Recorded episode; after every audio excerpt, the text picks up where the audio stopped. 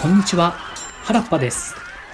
成田氏が長年付き従ってきた関東の覇者北条氏でしたが秀吉の手により小田原城が陥落。歴史からその姿を消しました。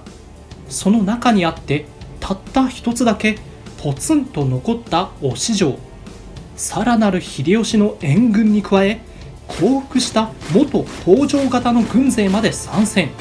城を囲む軍勢の数が5万を超えたあたりからもはや何万人になったのか大将の石田三成でさえ数えきれないほどになっていました。そこへ降伏を拒否された死者の松岡が戻ってきます。な、なんだと？一体何を考えているのだ？ここまで来ると三成は怒るというより呆れたような気持ちになりました報告を聞くと成田長近の言い分は降伏の条件にありました。1これ以上抵抗しなければ城内全員の命は保証する。2おのおの1人ずつ馬1頭に背負わせられる分の荷物まで認める。3それを持ち早々に退去するように。の松岡殿。石田三成殿に。お伺いしたい。このまま城を追い出されたら行くあてもなく皆どうやって生きていけばよいのか。せめてもっと城の財産を分け与えて暮らしを保証していただかねばの。長近様今や成田家は天下人に弓引き続ける者。命助けられるだけでもありがたいと思わなければなりませぬぞ。これはいなこと。我らは当たり前のことをしただけじゃのに。お当たり前とは。いや何？あちらが攻めてきたから城にこもって応戦した。畑を荒らされたから民たちが怒り抵抗した。皆当たり前のことをしただけじゃのに。それを罪人のような扱いというはおかしなことではあるまいかな。そそれは？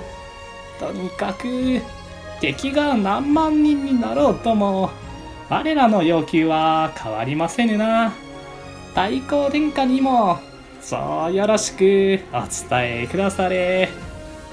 成田長近は恐れる様子も緊張もなくいつもの調子でそう答えましたさてこの知らせは秀吉のもとへも届けられましたが小田原城の陥落後は北条征伐の戦後処理で大忙し。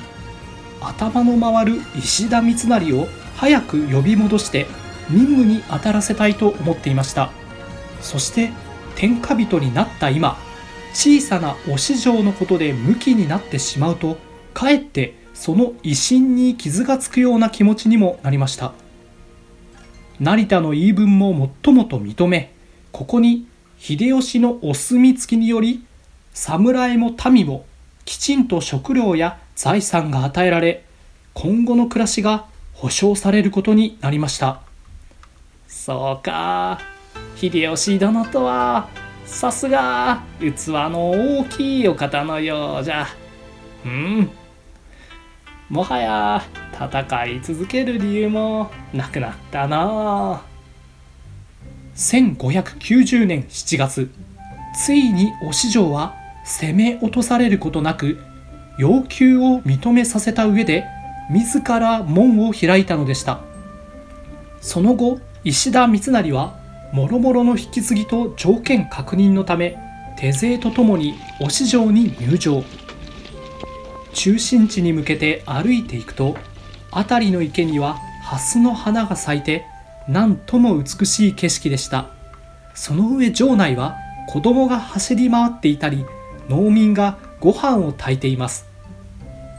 これがつい数日前まで本当に戦をしていた城なのか。戦後処理をしに来たとは思えない何とものどかな光景が広がっていました。しかも成田長近は領民たちに混じってレンコンと鯉を使った味噌汁を作っていました。あああなたが石田殿か。お初にお目にかかりまするああどうですな。一つお市場自慢の汁でも召し上がってゆきませぬか。なんと本当にこやつが我らの攻撃を防ぎ続け太閤殿下にさえ要求を飲ませてしまった大将なのか。なんとも信じられない思いでした。そしていざ話し合いの場になった時には三成がずっと不思議に思っていたことを尋ねました。わしにとっては口惜しいがお主らの戦いぶり敵ながらあっぱれであった。我ら大軍を相手に一度も崩れなかった。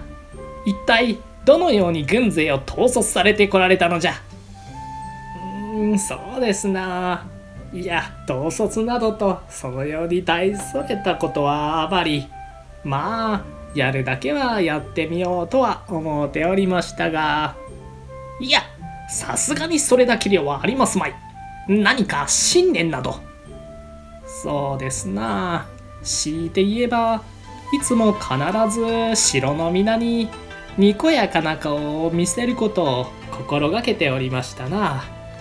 もしわしが不安な顔をしていれば皆動揺しまするしかしいつもゆとりのある顔をしておれば皆安心できまするたったそれだけ。しかし人は緊急事態であったり追い込まれた時ほどこれはなかなかできることではありません。いくら何でも提案してくれと言われてもそこに上下関係がありほら何かないかと切羽詰まっていてはなおさら協力できることやアイデアがあったとしても緊張して言うのはやめておこうとなってしまうものです。それがいつも穏やかでニコニコしていれば声をかけやすくふんだんにいろいろな発想が湧いて出ます。そして意見が採用されたならば一層やる気も出て集団は一致団結。侍農民の垣根なくその潜在能力は並みいる名将たちさえ出し抜きお市場を鉄壁にして守り抜きました。これは戦国時代の話ですが現代の会社やコミュニティなどにおいても大いに通じることでもし何かのリーダーであったり教える立場に立った時には厳しい時ほど長近のように穏やかに明るく振る舞ってみてはいかがでしょうかと思います。きっと全員が安心しゆくゆくはとてつもないことを成し遂げられるかもしれません。さて話は戻りお市場の階段自分に厳しくまだまだ秀吉のもとでやることも山積みの石田三成。ご覧くだされ。蓮の花が例年になく綺麗でしてな。